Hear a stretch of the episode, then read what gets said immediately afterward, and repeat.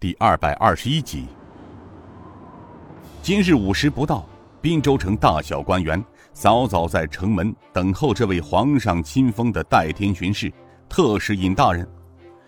大多数官员都知道，近年来在朝廷明发底报上几次通报江陵知府贪赃枉法的案子，和靖江知州暗中与朝廷奸佞勾结，被罢官下狱的消息。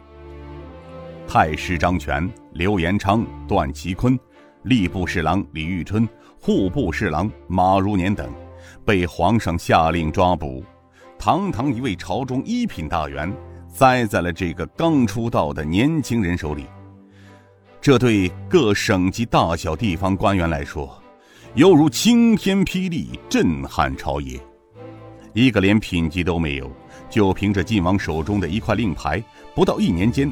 上至朝廷一品，下到省府官员，被罢官免职，关进大理寺，在朝廷官场上掀起一场轩然大波，让众多的问题官员是惶惶不可终日。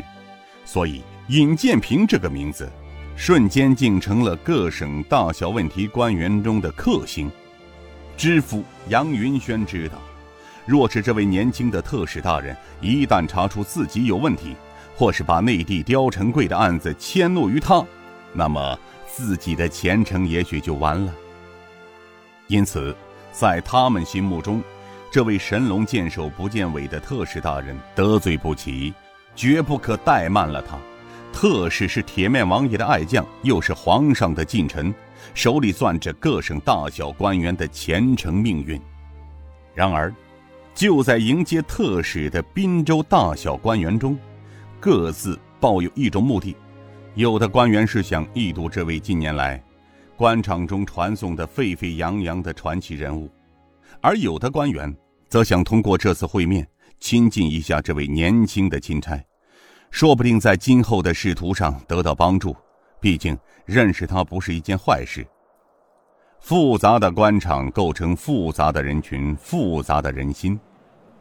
除了到城门口迎接尹建平的全省大小官员，知府杨云轩还组织了城中的百姓和巨贾，献地豪绅，数千人之多的迎接队伍浩浩荡荡，弄得滨州城像过年似的热闹。当尹建平一行来到城门口时，尹建平挽住马头，愣住了，他凝视着站立在城门口的官员百姓，感到十分意外。毕竟，这是他有史以来遇到过的头一回，多少让他感到有些惊讶。天王星高怀文呵呵笑道：“哈哈，少令主，看这场面像是在迎接皇上，或是朝廷中王爷的驾临呢。”雅叔东国雄：“是啊，你看这用黄土铺路，清水洒街。”这等阵势如同皇上王爷亲临。不过，老夫终于知道少谷主的用心了。尹建平却双眉紧锁，一直坐在马上一动不动。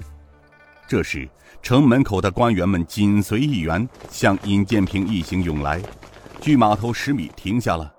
不一会儿，那官员道：“下官滨州知府杨文轩。”率滨州府衙各级官员，恭候代天巡视特使大人光临。众官员撩袍跪下道：“下官恭迎钦差尹大人。”尹建平这才跳下马鞍，走上前去。有劳各位大人恭候，各位大人快快请起。谢特使大人。知府杨云轩被尹建平双手扶起。他不顾膝盖上的尘土，双手一抱。特使大人，下官接到朝廷邸报，不日特使大人将莅临滨州，下官便带省级各属官员前来迎接尹大人到来。尹大人辛苦了，请。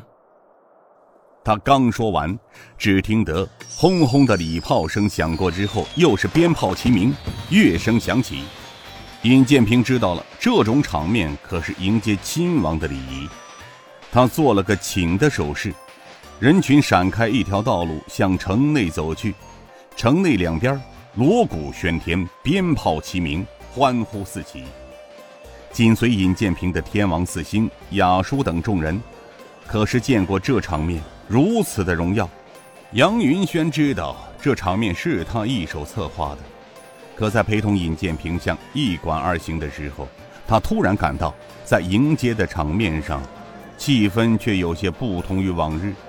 前来迎接的众人脸上都写满了真诚和喜悦，这让他有些费解。平常迎接朝廷大员时，只是走个过场而已。今日的欢呼声，却像是在迎接一位凯旋归来的英雄似的，欢呼声久久不绝。其实他还真不知，自尹建平出山后，在江陵除贪官、靖江沙浦口与刘延昌一役，朝廷奸臣张太师被下大狱，这些事情早已广为流传。而且还被写成了评书、评弹，还有的当作戏剧来演唱，在茶馆、戏院传贺，在中原百姓心目中早已成为了救民于水火的观世音、钦差大老爷。数日前，永嘉县王文豪一案，很快便传遍了滨州地区。当听的这位法场从天而降、从刀下救人的钦差大人，将要驾临滨州城时，消息不胫而走，所以突然形成了今日的场面，这也是杨云轩与尹建平始料未及的事情。